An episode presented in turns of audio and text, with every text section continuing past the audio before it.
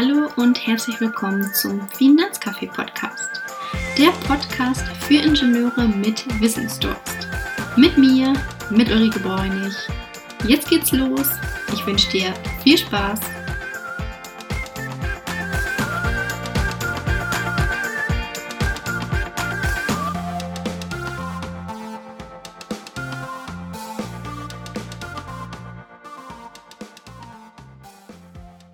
In meiner heutigen Folge geht es um das Thema Fehler beim Lebenslauf, weil ich immer wieder in meiner täglichen Arbeit mit meinen Mandanten mir natürlich auch, wenn es um das Thema Bewerbung geht, als allererstes den Lebenslauf checke und dann schauen wir, was der Lebenslauf so hergibt.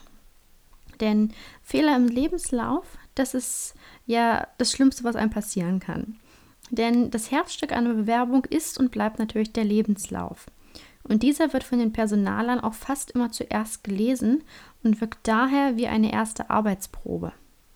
Deswegen sollte man hier vermeidbare und auch unnötige Fehler, die sich einschleichen, vermeiden, denn ansonsten sieht der Lebenslauf sehr schlampig aus.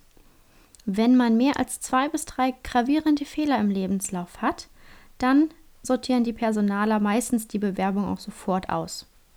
Resultat ist natürlich eine Absage auf die beworbene Stelle. Deswegen sage ich dir heute, welche Fehler du im Lebenslauf unbedingt vermeiden solltest und wie du im Fall einer Panne geschickt reagieren kannst.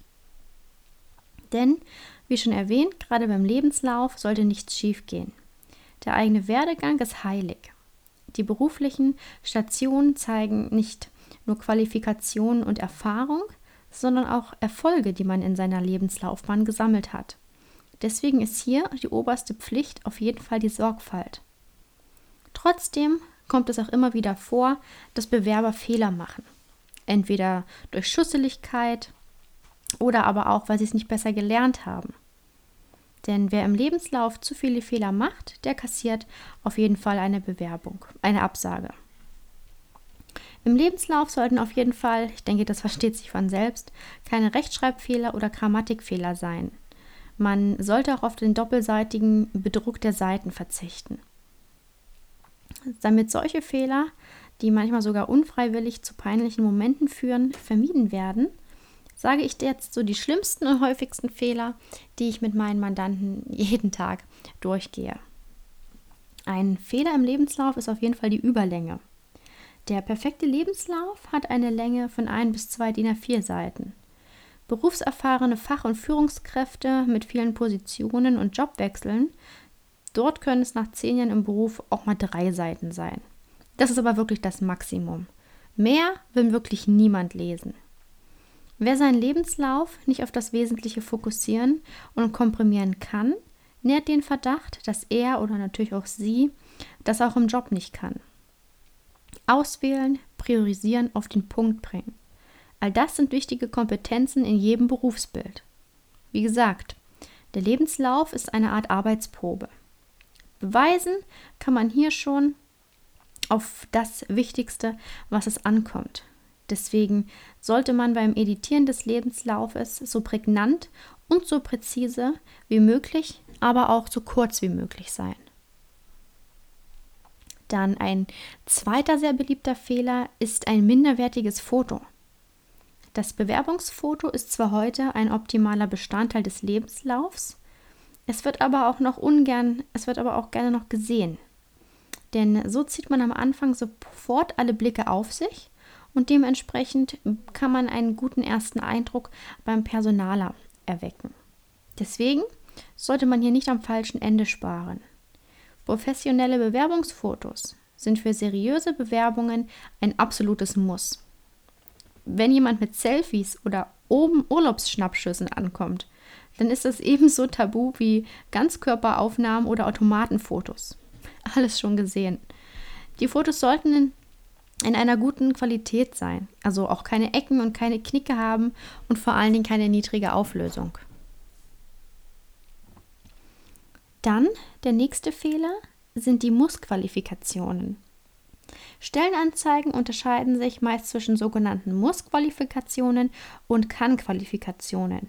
Zu erkennen sind die Muss-Qualifikation Qualifikationen an Formulierungen wie Bewerber müssen oder sollten das und das mitbringen oder wir erwarten von ihnen, dass sie XY können. Kann-Qualifikationen wiederum sind oft im Konjunktiv formuliert und werden durch Formulierungen angekündigt wie mehrjährige Berufserfahrung ist wünschenswert oder darüber hinaus würden wir uns freuen, wenn Sie XY mitbringen. Wer die geforderten Mussqualifikationen im Lebenslauf nicht angibt, der braucht sich hier gar nicht bewerben. Sie sind ein wahres KO-Kriterium, denn danach wird zuerst ausgesiebt. Teilweise kann das sogar schon durch spezielle Software passieren. Kann-Qualifikation sollte man aber auf jeden Fall, wenn möglich, auch nennen. Das steigert die Bewerbungschancen, denn so kann man immer mehr Pluspunkte auf dem Weg zum eingeladenen Bewerbungsgespräch sammeln. Ein weiterer Fehler, den ich oft bemerke, ist die uneinheitliche Systematik. Ein moderner Lebenslauf wird heute antichronologisch aufgebaut. Das heißt, beim beruflichen Werdegang beginnt man mit der aktuellen Position und Stelle und arbeitet sich dann zeitlich zurück. Das gilt dann aber auch für die anderen Kategorien mit Zeitangaben im Lebenslauf, wie die Kategorien Ausbildung, Studium, Fortbildung und Zusatzqualifikation. Auch hier müssen Sie mit der aktuellen Position angefangen werden und dann chronologisch rückwärts erzählt werden. Andernfalls wirkt das Ganze durcheinander und unstrukturiert und ganz ehrlich, das macht keinen guten ersten Eindruck und es ist sehr, sehr unwahrscheinlich, dass man dann zum Bewerbungsgespräch eingeladen wird. Dann sehe ich auch immer häufig lückenhafte Angaben im Lebenslauf. Der Lebenslauf muss lückenlos sein. Das heißt, alle Zeitraumangaben folgen nahtlos aufeinander. Natürlich kann es bei dem einen, einem Jobwechsel immer auch mal zu einer längeren Arbeitslosigkeit oder natürlich auch zu einer beruflichen Neuorientierung kommen. Die wird auch den Bewerbern zugestanden. Daher spricht man erst ab einer Unterbrechung von mehr als zwei Monaten im Werdegang von einer Lücke im Lebenslauf. Falls es dazu kommt, muss man diese Auszeiten natürlich auch erklären. Aber nie sollten die im Lebenslauf mit Arbeitslosigkeit beschrieben werden. Das wirkt zu passiv. Besser sind Fortbildungen, die Pflege von Angehörigen oder auch eine Qualifikationsmaßnahme der Arbeitsagentur lässt sich hier besser mit einbinden. Noch schwerer wiegen natürlich auch widersprüchliche Angaben im Lebenslauf. Zu kurze Zeiträume für eine Fortbildung, angebliche Zertifikate, abweichende Angaben im Lebenslauf zu im Online-Profil zum Beispiel schauen die ja auch bei Xing oder so. Deswegen riecht das verdächtig, dass der Lebenslauf da ein bisschen ne, modernifiziert wurde. Und wer lügt, der fliegt natürlich gleich auf und der fliegt natürlich auch gleich mit raus. Genau, kommen wir zur Struktur. Viele haben gar keine Struktur im Lebenslauf. Man sollte hier auf Leserfreundlichkeit und ein übersichtliches Schriftbild achten. Kurze Sätze und Absätze, einheitliche Schriftarten, markante Überschriften und Betreffzeilen sowie sinnvolle Paragraphen und Stichwörter dürfen nicht fehlen. Man sollte nicht die psychologische Wirkung von Zahlen und Lebenslauf unterschätzen. Sie geben jeder Aussage sofort mehr Gewicht und auch mehr Glaubwürdigkeit. Das gilt insbesondere für den Erfolg im Lebenslauf. Umsätze kann man natürlich auch deswegen steigern, wenn Kunden zufrieden sind oder wenn man mit der Arbeit Kosten sparen kann. Das sind immer solche quantitativen Sachen mit Zahlen oder Prozenten, die man auf jeden Fall beziffern sollte. Denn ihre Arbeit schafft einen Mehrwert.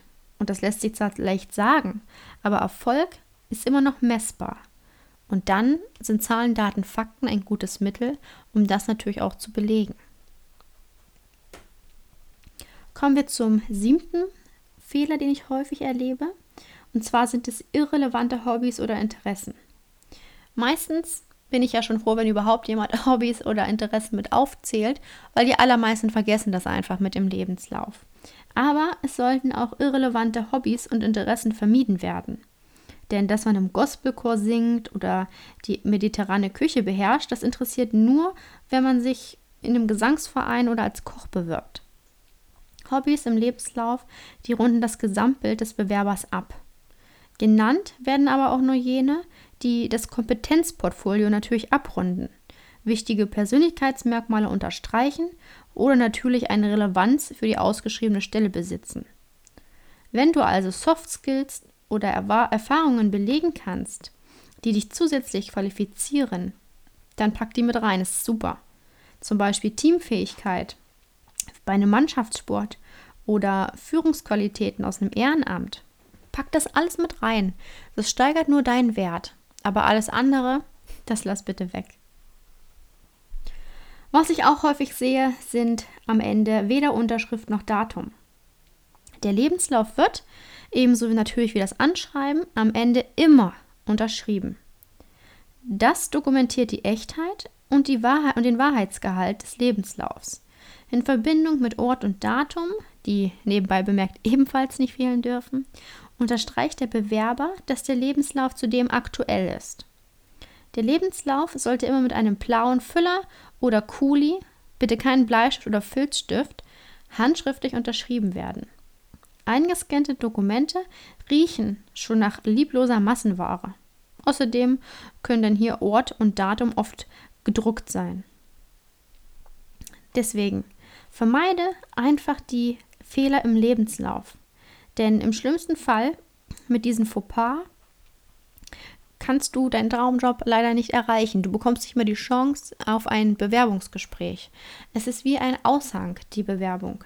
Deswegen schicke nie einen kopierten Lebenslauf hin, so ein Standard-Lebenslauf für alle Unternehmen, wo du dich gerne bewirbst, egal welche Stelle das ist.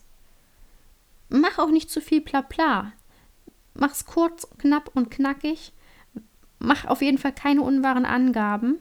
Kontrolliere natürlich auch die Vollständigkeit der Angaben.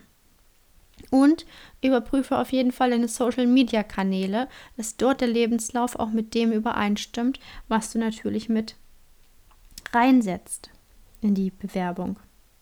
Letztlich geht es im Lebenslauf immer um die maximale Aussagekraft, um deine Kompetenzen, um deine Karrierestationen und um deine Berufserfahrung und die sollten den Personaler schon ansprechen. Psychologisch gibt es den sogenannten Halo-Effekt.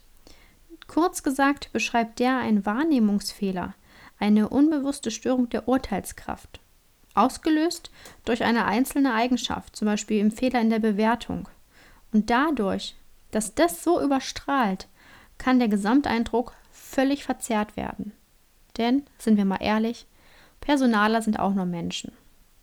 Der Lebenslauf bietet also die Chance, sich ebenso anschaulich wie prägnant zu präsentieren. Deswegen vermeide einfach diese unnötigen Fehler, lies den Lebenslauf, einfach lieber nochmal Korrektur, schlaf eine Nacht drüber oder lass es nochmal von der zweiten Person korrigieren. Oder wenn du jetzt gar nicht weißt, wie du ansetzen sollst, ich stehe natürlich auch immer zur Verfügung. Ich mache das täglich mit meinen Mandanten, weil es einfach der erste Schritt nach dem Studium oder als Jobwechsel ist, um überhaupt eine neue Position bewegen zu können. Doch was ist natürlich, wenn man jetzt einen Fehler entdeckt? Die Bewerbung ist schon abgeschickt worden und natürlich, man kann den Fehler nicht mehr rückgängig machen. Er wurde schon gesehen. Was du jetzt tun kannst, es ist zwar peinlich, aber zum Beispiel bei kleinen Tippfehlern. Da sollte man jetzt keine schlafenden Hunde wecken. Wenn es jetzt ein größerer Fehler ist, dann könnte man zum Beispiel ein Entschuldigungsschreiben an den Personaler senden. Auch hier unterstütze ich dich natürlich wieder gerne bei solchen Sachen. Wenn du merkst, hm, da ist mir aber ein Fauxpas passiert, ich weiß, woran es liegt, warum ich jetzt nicht zum Bewerbungsgespräch eingeladen wurde. Denn eine persönliche Entschuldigung per E-Mail hat der Personaler meistens noch nicht so oft gehört. Deswegen sollte man das immer noch in Betracht ziehen. Ich hoffe, du hast jetzt ein paar Fehler, die du zukünftig vermeidest bei deinem Lebenslauf. Schreib mir gerne eine Nachricht oder buch dir direkt einen Link mit meinem Terminkalender, dass wir uns einfach zum Thema Lebenslauf anschreiben, dass wir einfach uns zusammensetzen können für deinen Lebenslaufcheck, dass bei dir auch keine peinlichen Fauxpas passieren. Ich freue mich, dass du bis zum Ende mit dabei warst. Wenn du glaubst, dass dieser Podcast auch für andere interessant sein könnte, dann teile ihn sehr gerne mit deinen Freunden, mit deiner Familie oder deinen Arbeitskollegen. Wenn du darüber hinaus Feedback, Ideen oder aber auch Fragen hast, dann schreib mir sehr gerne auf LinkedIn. Denn dort antworte ich dir immer am schnellsten. Ansonsten freue ich mich wahnsinnig, wenn du wieder vorbeischaust. Bleib gesund und bis dahin, deine Ulrike.